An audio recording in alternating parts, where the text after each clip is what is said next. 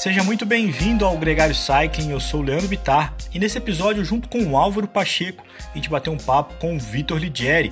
Ele é fisioterapeuta e especialista em tratar dores crônicas nas costas, problemas da coluna, problemas da lombar, a gente usou como exemplo o caso do Jairo Weisman, um ciclista que também participou desse episódio. O Vitor trouxe inúmeras dicas e até mesmo coisas que a gente não imaginava, como desmistificar a importância do core no problema postural crônico. Um papo muito bacana que começa agora na Gregário Cycling.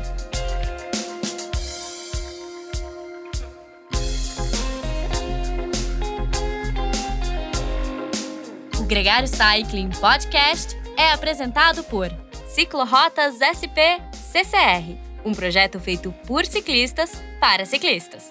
Jungle e Ultracoff, a combinação que eleva sua performance. Plant Power, perform your best. Ciclovia do Rio Pinheiros, a ciclovia que revoluciona o jeito de pedalar em São Paulo. Saiba mais sobre nossos parceiros na descrição deste podcast.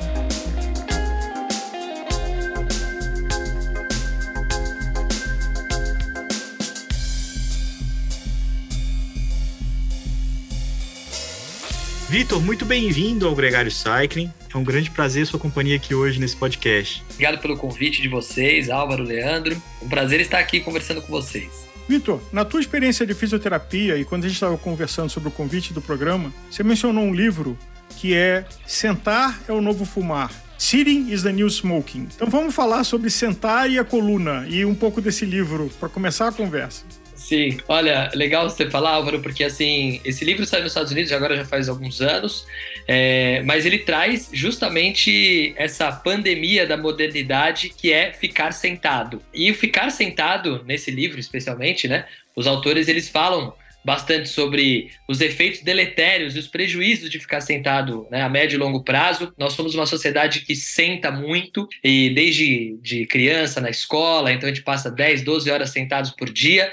E qual é a repercussão disso, especialmente na, na, na questão corporal, né, no físico, a, além das questões psíquicas também envolvidas. Mas no, no corpo, né, existem várias questões envolvidas. Esse livro trouxe para a gente né, muitas essas informações que a gente já Uh, intuía e a gente já tinha aí um pouco dessa, dessa ideia, mas foi bacana porque esse livro trouxe aí mais, com mais clareza né, os efeitos deletérios do ficar sentado. E incluem vários vários prejuízos. Aí o ficar sentado, ele realmente ele piora né, a condição muscular de uma maneira geral, ele desequilibra os músculos do corpo, ele mantém a gente numa postura estática. E hoje a gente sabe que o corpo não foi feito para ficar numa postura estática, seja nenhuma, seja em pé ou seja sentado. Então o sentado facilita a postura estática, porque é uma posição confortável de uma maneira geral. Então a gente fica né, ali e, e aí você tem alguns, alguns prejuízos até efeitos pulmonares, porque, por exemplo, o músculo, o músculo do diafragma é o músculo responsável pela respiração, e você tem um efeito de encurtamento desse diafragma quando você fica sentado, e isso prejudica a sua capacidade respiratória. Isso a médio e longo prazo né, pode favorecer a doenças respiratórias e até questões cardíacas. Então, a gente vê que tem vários efeitos. Né? Então, esse livro trouxe essas informações para a gente. E falando em sentado, sentado na bicicleta, do ponto de vista da fisioterapia, da coluna, que é o nosso tema principal hoje, é a priori algo negativo? Então, e aí tem uma coisa, né? É óbvio que quando você pega né, o sentado na bicicleta, você vai fazer isso por uma, duas horas, né? Não é, você não vai ter o mesmo efeito de ficar 10 horas na frente de um computador. Então, nesse sentido, ele não é pior. Mas muitas vezes essa pessoa ela fica 10 horas na frente de um computador e depois ela vai pedalar por mais uma, duas horas, ou até mais no final de semana, ficando sentado. Então, aí você pode ter sim uma sobreposição desses efeitos deletérios por conta do sentado. Mas, Vitor, como fisioterapeuta, você sabe que alguns pouquíssimos ciclistas se habituaram a pedalar em pé. Tem o Marco Pantani, o próprio Alberto Contador, algumas estrelas, principalmente nas montanhas. Em geral, passa-se sentado, não tem jeito, não tem muito como fugir disso. Sim. Quando que a sua clínica, né, a sua especialidade se encontrou com o ciclismo? Quando, quando é que eles começaram a chegar para você e procurar ajuda? É, eu encontrei o ciclismo, o ciclismo através dos pacientes mesmo. Então, eu não tinha experiência em ciclismo como, como atleta, né? Como ah, tem, tem alguns fisioterapeutas, inclusive, que já, já pedalavam. Não era o meu caso, mas eu comecei a receber ciclistas que, apareci, que, que apresentavam especialmente dor lombar e dor ciática, porque a minha especialidade sempre foi muito voltada à dor crônica e à coluna. Então, eu comecei a minha carreira trabalhando com pessoas que tinham operado, tinham feito cirurgias de coluna e não tinham melhorado, que a gente chama de síndrome pós-laminectomia. E nessa experiência, eu comecei a, a, a, ficar conhecido no mercado por atender pacientes com coluna, com problemas de coluna. E ali, então, apareceram os ciclistas. E aí começaram a vir os ciclistas com problemas de coluna. E aí eu comecei a tentar entender um pouco mais. Eu tive que buscar, então, inclusive, o que é estudar o esporte para conhecer e, e poder tratá-los da maneira adequada, porque o que a gente vai fazer realmente adequá-los para a função né, que, do dia a dia deles, então eu precisava conhecer aquilo. Então a gente começou comecei a perceber que coluna lombar e ciclismo começava a ter uma relação sim. Os motivos são variados, mas um dos motivos realmente é essa sobreposição do ficar sentado. Então, pessoas que ficavam sentadas, não, é, não era só né, essa etiologia, mas muitos apresentavam essa, essa, essa pessoa ficava sentada o dia inteiro no escritório, ela saía do final do dia para ir pedalar também sentado na bicicleta. E uma característica do ficar sentado, que inclusive isso está lá no, no Sitting is the New Smoking, né? Que é, é a, o desequilíbrio muscular, especialmente na ação da musculatura, por exemplo, dos glúteos, né? O ficar sentado, ele realmente gera uma hipoativação, uma desativação dos músculos dos glúteos. E o glúteo, especialmente o glúteo máximo, nós temos três glúteos aí no complexo do quadril, né?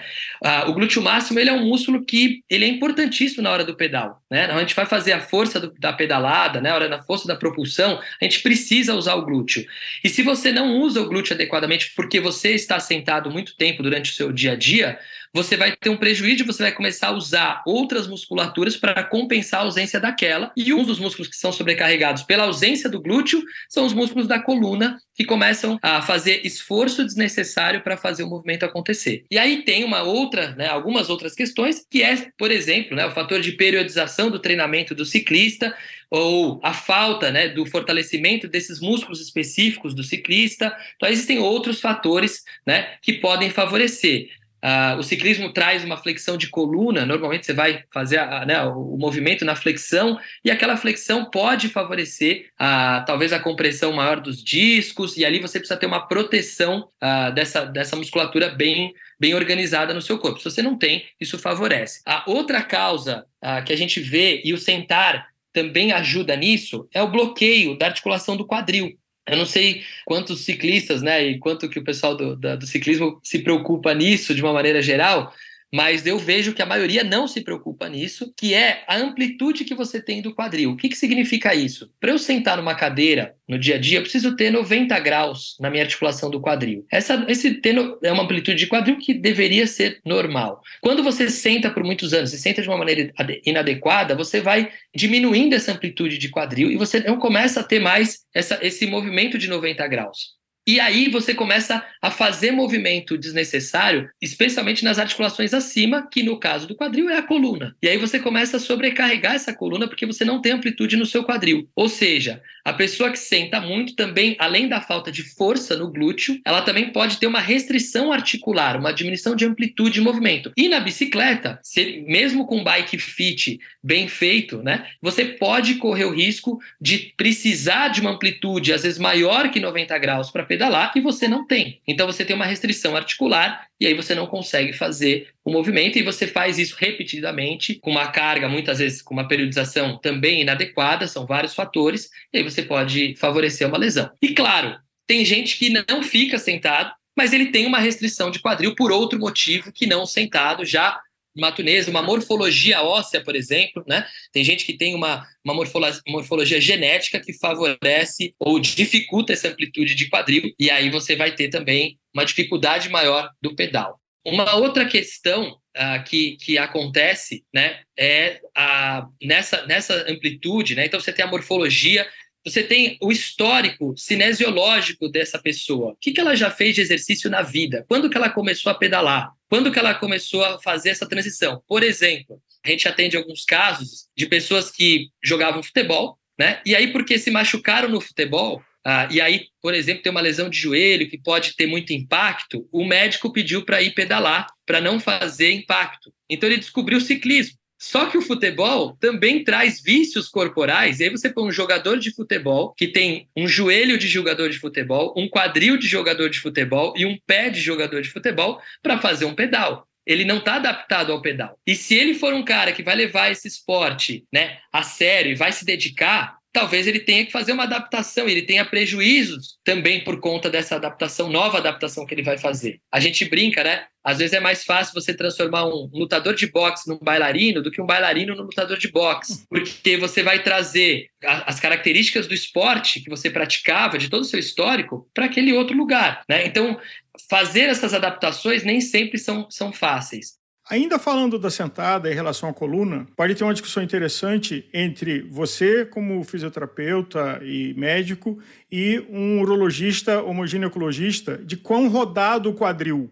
Então, o quadril mais rodado para fora, meio arrebitado, favorece a coluna, mas ele expõe mais a parte urológica ou ginecológica. Aonde está o sweet spot? Foi ótimo, Álvaro, você perguntar isso, porque eu tenho, inclusive, um paciente meu que é urologista e é ciclista, tá? E a gente, a gente briga um pouco com isso, porque a gente tem falado sobre isso bastante. Agora, na minha opinião, nem tanto ao céu, nem tanto à terra, e a gente precisa, sim, ter variação de, de movimento. Se a gente só tirar né, o apoio e a pressão de carga na região urológica, você vai criar uma rigidez na sua região da coluna. E aí você não vai ter, você vai, você vai sofrer por conta disso. Então eu acho que você poder variar, de novo a variabilidade e a adaptabilidade é fundamental. Então, o que eu indico, né, o que a gente indica para os pacientes é não fique estático, não fique nessa posição o tempo todo e não se obrigue a ficar porque ele ouviu muitas vezes esse tipo de orientação de algum profissional, né? Olha, você tem que pedalar desse jeito,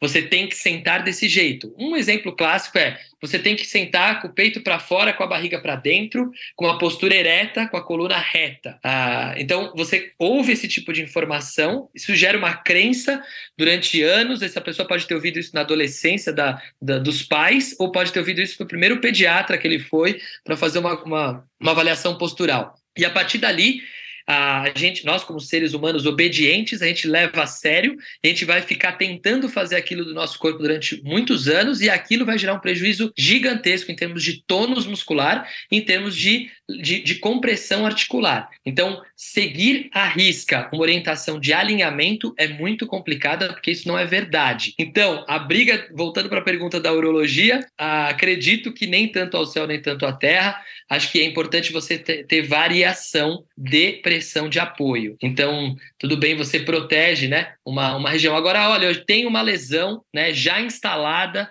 né, nessa região e eu preciso tirar dali ali, aí pode ser que realmente, né, se a lesão já tiver sido instalada, já tiver um momento importante, é melhor talvez você sim é, fazer uma, uma tirar, tirar a exposição daquela região, tirar a pressão, pico de pressão, e aí você vai para o outro lado e você vai elevando do jeito que dá. Mas a princípio, a adaptabilidade é fundamental. Ô, Vitor, você está falando aí, e, e vem na minha cabeça a ideia de que alguns ciclistas é, se inspiram nos profissionais e esses profissionais que buscam performance muitas vezes buscam a posição mais aerodinâmica e com isso estão cada vez mais agressivos no, no na flexão ali flexão. da lombar, vamos dizer assim, para que as costas fiquem o mais baixo possível e eles utilizem a pegada na parte de baixo do, do drop, por exemplo.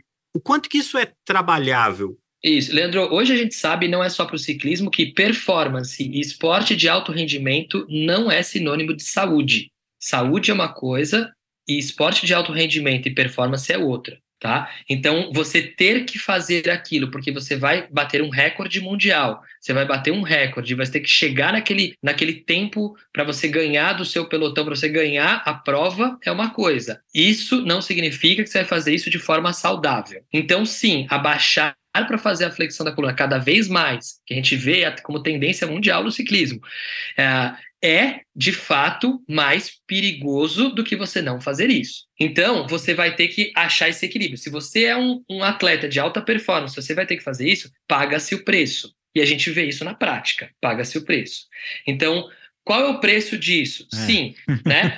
durante a gente brinca e fala assim, olha, durante apesar de você ter um treinamento bem adequado, você pode ter a maior periodização, você está bem alimentado, você está com descanso, metabolicamente você está você tá voando, mas o que acontece? Você vai pagar um preço, e, e muitas vezes você está tá falando de atletas em alta performance ali na idade dos 23 até os 30 anos, né, 32, 33 anos, essa idade, a, a, chance de aparecer uma lesão maior realmente é menor. Então você vai aproveitar esse tempo para fazer isso. Agora, com a idade, a gente sabe que vai, a, a, além da perda muscular, você vai perdendo o, o disco cartilaginoso da coluna, uma série de alterações vão acontecendo, e aí você começa a aumentar um pouco mais a chance do risco de lesão. Então, você tem que tomar cuidado com isso. E tem gente que, tem indivíduos que morfologicamente, por uma questão genética, por exemplo, tem indivíduos que têm uma, um, uma vértebra a mais na coluna. Tem indivíduos que têm um quadril que tem uma morfologia diferente. E ele vai levar ali ao extremo da performance, ele vai correr um risco maior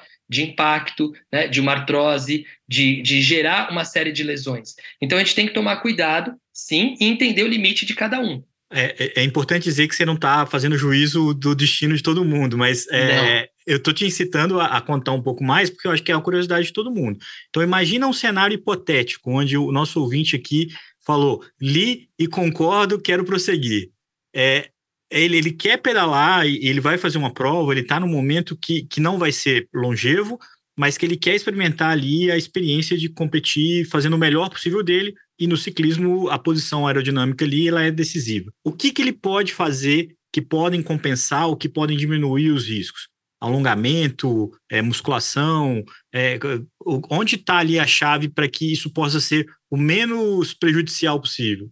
Sim, eu, eu aconselho a todos aí, claro que eu tenho um viés nisso, mas fazer um check-up biomecânico. Eu acho importantíssimo fazer um check-up biomecânico dos fatores biomecânicos, que, que, quem é ele, né? Quem é esse atleta? Quem é essa pessoa? Será que ele tem amplitude de movimento? Será que ele tem alongamento suficiente para pedalar? Ele tem força adequada para pedalar? Ele tem glúteo que está fazendo a força adequada? Ele tem posterior de coxa? Ele tem quadríceps? Ele está conseguindo fazer esse movimento do jeito certo? E né, de maneira adequada, ele tem essa ativação acontecendo no corpo dele, ele está fazendo uma periodização adequada. Então, esses todos esses fatores a gente precisa olhar para poder falar isso. Então, quais são as dicas que eu dou para ele? Sim, se você é encurtado, vale a pena você se alongar, sim, tá? Porque você precisa de uma amplitude mínima para você pedalar que você precisa ter. Se você está tá só pedalando, não está fazendo nenhum outro, outro tipo de atividade, por exemplo, um treinamento de resistência, você precisa ter treinamento de resistência no seu, no seu programa de treinamento para você poder pedalar de forma adequada.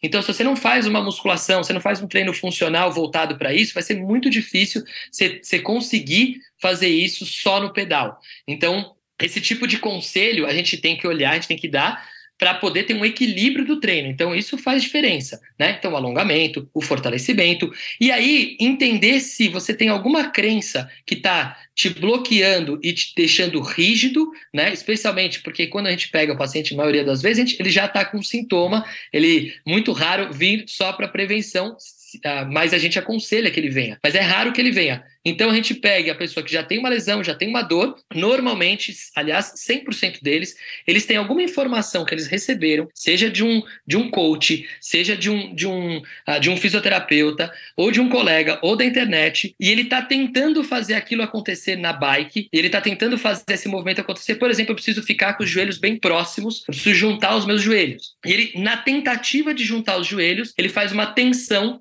na musculatura do quadril e ele tensiona, por exemplo, o piriforme, ele tensiona, por exemplo, a musculatura lombar, só de tentar ficar tentando deixar o joelho alinhado perto da bicicleta para melhorar a aerodinâmica.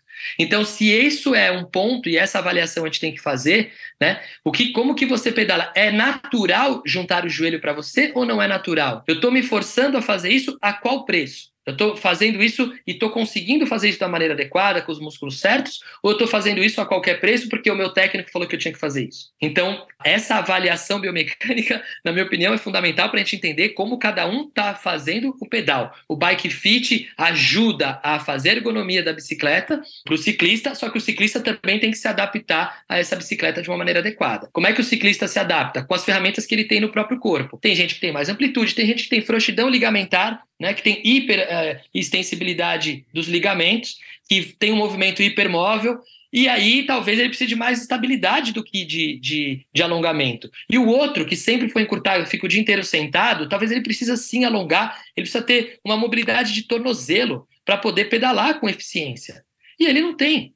Então, ele não pedala com eficiência, o tornozelo não funciona, ele começa a sobrecarregar até o quadril e a coluna lombar por conta de um tornozelo mal eficiente. Então, essa biomecânica, ela é fundamental. Falando de crenças, Vitor, uma, é, uma história pessoal de que eu já pedalei de, de joelho fechado, aí aprendi o pedal float, aprendi o taco, muito abaixado, e aí descobria que eu ficava muito, muito pouco tempo na posição de baixo do drop, então aquela aerodinâmica não valia nada, então era melhor ter uma frente mais alta. Agora, a mais rica foi de pedalar de ombro fechado para ficar mais aero, e uma vez eu fiz uma viagem que tinha um fisioterapeuta no apoio, e todo dia eu ia para massagem reclamando da minha escápula. Aí o Warren falou assim: Álvaro, é a tua postura que tá errada. E aí ele falou: abre o ombro porque você está estressando a escápula ao tentar ficar aero, que não vai fazer nenhuma diferença no seu nível de performance. E um problema que me acompanhava já há vários anos, tem uma pessoa que todo dia estava me vendo, me deu uma sugestão de postura, assim, que era uma crença de que eu tinha que pedalar de ombro fechado, só que isso estava me estressando a musculatura da escápula, que é frágil, e todo dia eu estava com problema de escápula, toda hora fazendo massagem de escápula, enxugando gelo. É, ao mudar a postura, acabou. Nunca mais eu tive desconforto de escápula. Álvaro, olha, eu vou te falar, foi, foi muito legal você falar isso, porque a gente acabou, acho que até de, de complementar o que a gente estava falando, até sobre performance e qualidade de vida, né? Porque tudo bem, será que se você precisasse fazer uma prova, que você de, você precisaria de menos de um segundo para ser campeão dessa prova, talvez você juntasse essa escápula e depois você ficaria uma semana na massagem sem problema nenhum. Mas, a médio e longo prazo, será que você precisa desse menos um segundo e ficar pagando esse preço com a sua escápula? Com certeza não.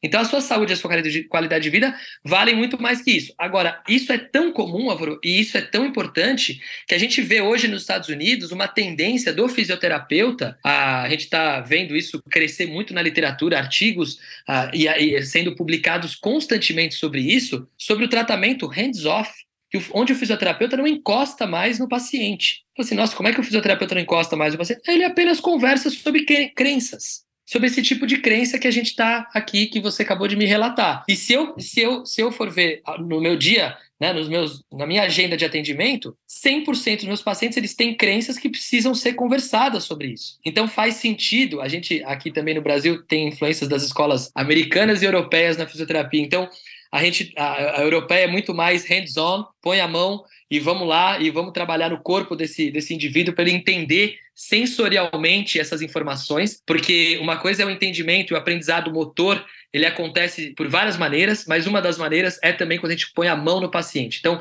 a gente aqui ainda acredita muito nisso, mas conversar sobre isso é fundamental. E a gente vê as, as, mais variadas crenças. A gente vê os corredores que foram numa loja né, para fazer um teste de pisada, e ele fez com muitas vezes, a, a, né, a, grande maioria das vezes, infelizmente, ele pega um vendedor que não conhece biomecânica, né, e que aí faz uma avaliação e fala: você agora é um pronador, você é uma pessoa que corre pronada, você é um pronador. E aí ele já indica um tênis para isso, e a partir do momento que ele fala que é um pronador, aquele atleta e aquela pessoa ela já começa a fazer uma, uma alteração inconsciente e consciente do pé, ela começa a pisar para fora, por exemplo, começa a forçar uma pisada diferente e aquilo começa a machucar o joelho, e aquilo começa a machucar o quadril. E amanhã ela tá com uma dor no quadril e ela tem 10 anos de crença de pronador, de que falaram para ela que ela era pronador. Então, é, essas crenças que são instaladas ao longo da vida, elas são fundamentais. Então, por isso que hoje a gente tem uma tendência aí na na área de reabilitação a fazer um tratamento hands-off, é não põe a mão no seu paciente e só converse, porque já vai dar um baita resultado. E, e a gente até vê, sim, muito resultado só com essa conversa. Pescoço. O ciclismo tem a característica de que é contra a nossa formação com bípedes eretos, de ficar com 7 quilos pendurado para frente e sustentado na cervical. O que fazer para minimizar isso? Isso. Então vamos lá, de novo a frase, né? O problema não é essa carga, o problema é a carga que você não está preparado. Primeira coisa, se preparar para isso. Então, sim, você deve se fortalecer para isso. Fortalecer a musculatura posterior, fortalecer o paravertebral para isso. Isso é fundamental para você ter uma estabilidade durante o trabalho da, do ciclismo. E fazer uma periodização adequada. Né? Isso vale para todos os esportes, mas não adianta. O atleta de final de semana, a maior índice de lesão é no atleta de final de semana, porque ele fica a semana inteira, né, de uma maneira, de maneira geral, sedentário, e depois no final de semana ele quer descontar tudo aquilo que ele não fez. Então, se você faz isso, essa cervical vai sofrer muito. A, a sua cervical, a gente fala que a região cervical, ela é o topo da árvore. Para a cervical poder estar bem, estar leve, estar fluida, né? E aliás, a cervical é uma região de hipermobilidade de movimentos. Você tem as rotações, você tem a flexão, a extensão, coisa que a sua coluna lombar não faz, a sua coluna torácica muito menos. E a sua coluna cervical, ela foi feita para fazer movimento. Então, a gente precisa ter uma base muito importante desde a partir do pé, do quadril, né, dos músculos dessa região, para você poder construir uma cervical livre. E a sua cervical precisa estar livre. Você manter ali a sua, a sua cervical na posição estática, que é a posição do ciclismo, você precisa olhar para frente, né, com o tronco baixo. Você precisa manter essa postura o tempo todo. Você vai sobrecarregar e, tem, e tende a ter, sim, maior tensão nessa região. Porém, se você estiver preparado para isso, com uma base sólida, né, com uma base, uma estrutura bacana de quadril, de de membros inferiores e de paravertebral, você vai conseguir ter muito mais qualidade a médio e longo prazo e você vai conseguir se proteger. Uma postura que eu recebi uma dica, que foi de abaixar um pouco o queixo e levantar o olhar para o pescoço ficar um pouco mais alinhado. Faz sentido? Em vez de você ficar com o queixo alto uh, e Sim. contraindo mais a cervical? Faz sentido, faz sentido para algumas pessoas. Ah, tem gente que tem uma retificação importante na cervical e aí talvez não seja o melhor caminho. Para quem tem uma hiperlordose, já tem um aumento de curva, talvez realmente seja melhor para você não comprimir ainda mais as estruturas posteriores da coluna. Mas para quem tem uma retificação, talvez não seja aí a, a, a indicação mais adequada. Por isso que a gente tem que tomar cuidado com as orientações e as crenças que a gente vai colocando nos pacientes. Não vamos espalhar mais crença. É isso que é difícil. Infelizmente, eu gostaria muito de chegar aqui, é como, é, olha, façam isso que vai dar certo, mas a receita de bolo ela é, ela é um tiro no pé. Ô, Vitor, sem querer passar essa receita, esse programa tem um personagem principal que é o Jairo, que, vai, que contou aqui nesse podcast a experiência dele, a recuperação dele.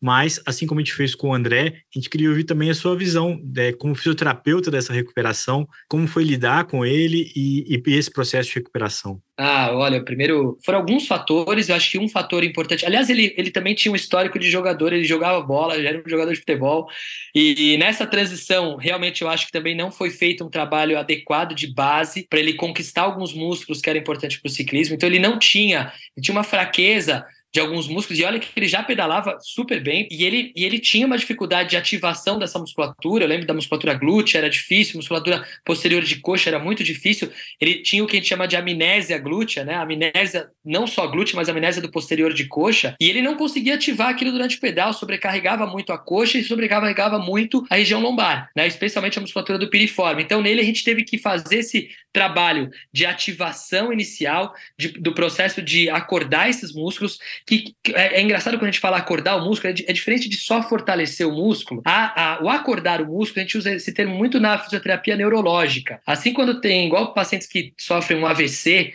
né, e que não conseguem fazer ativação daquela musculatura por um, por um comando do sistema nervoso central, quando a gente tem uma amnésia glútea, quando a gente fica muito tempo sentado, né, do sitting is the new smoking, a gente perde essa conexão, essa própria percepção, essa consciência de ativação, e a gente não consegue ativar aquela musculatura. Então não adianta eu colocar ele direto na academia, que foi o caso do Jairo, não adianta a gente mandar ele direto para uma academia, porque ele não ia conseguir fazer essa ativação ah, ali numa máquina, né? Então a gente teve que usar técnicas de fisioterapia neurológica para ativar essa musculatura e a gente fez esse processo de ativação antes de, de, de mandá-lo né, para o fortalecimento e aí a gente depois começou a fazer uma progressão de fortalecimento específica para esses músculos que ele tinha lá. Ele também tinha um pouco de bloqueio de amplitude de movimento de tornozelo e de quadril que a gente trabalhou e aquilo parece que ajudou ajudou bastante nesse processo. Então ele foi conseguindo ganhar. E além disso, também um pouco, a gente mexeu um pouco na periodização do treinamento. E aí, né, a gente, ah, eu lembro que a gente sugeria para ele, ele fazer, por exemplo, subidas. Né? Ele tinha uma dor que aparecia muito na subida. E aí a gente, eu pedi para ele treinar a subida, né? Porque não adianta você. A, a pessoa tem dor na subida e eu só treino ele no plano, não vai resolver. A gente precisou também treinar essa ação muscular e essa atitude, esse comportamento na subida. Né? O comportamento que dava dor nele era o comportamento da subida. E aí fazer essa reeducação funcional na subida, e eu acho que ali começou a fazer diferença, junto também com uma, uma questão metabólica que ele começou a, a, a trabalhar ali do, depois no meio para o final do nosso trabalho, e ali eu acho que foi uma, um ponto importante que deu uma virada de chave na melhora dele. Aliás, depois disso ele mandou foto de vários campeonatos ali que ele, que ele ganhou e foi super legal. Mas foi um processo. O, o caso do Jair é bacana porque foi bem um processo progressivo mesmo. A gente começou tirando, por exemplo, tensão muscular. Ele tinha muita tensão muscular, músculos muito rígidos, muito duros, tinham pontos gatilhos musculares, tensões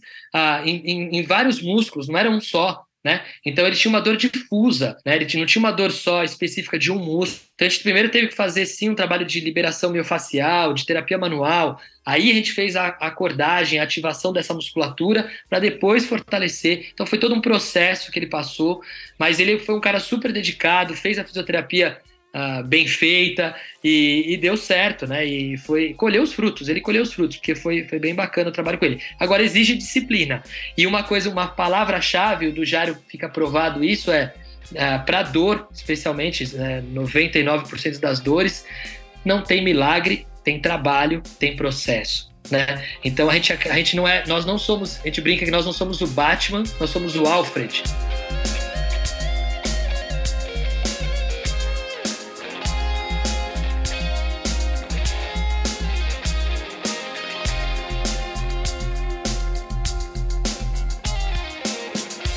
Conheça os produtos Gregário, itens de qualidade com a nossa identidade. A caramanhola preferida do pelotão com a nossa cara. Conheça a Fly Elite, edição especial Gregário. O link está na descrição desse podcast.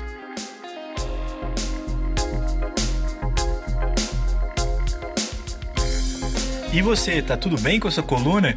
Conta pra gente as suas experiências, vamos dividir, vamos bater um papo, quem sabe até levar algumas dúvidas a mais pro Vitor e também pro André, o outro convidado, o ortopedista que faz parte desse episódio Coluna e Lombar. Além dos dois, a gente tem um exemplo que é o centro dessa conversa, a experiência do ciclista Jairo Weisman, que sentia dores muito intensas quando pedalava, principalmente na subida, e foi atendido pelos dois, pelos irmãos André e Vitor, num processo de recuperação que fez com que ele pudesse disputar até mesmo os pódios nas provas amadoras de ciclismo no Brasil. Muito obrigado a você que chegou até aqui. Lembrando que os nossos podcasts podem ser ouvidos no seu player de podcast favorito, no nosso site e também no nosso canal no YouTube. Um grande abraço e até a próxima!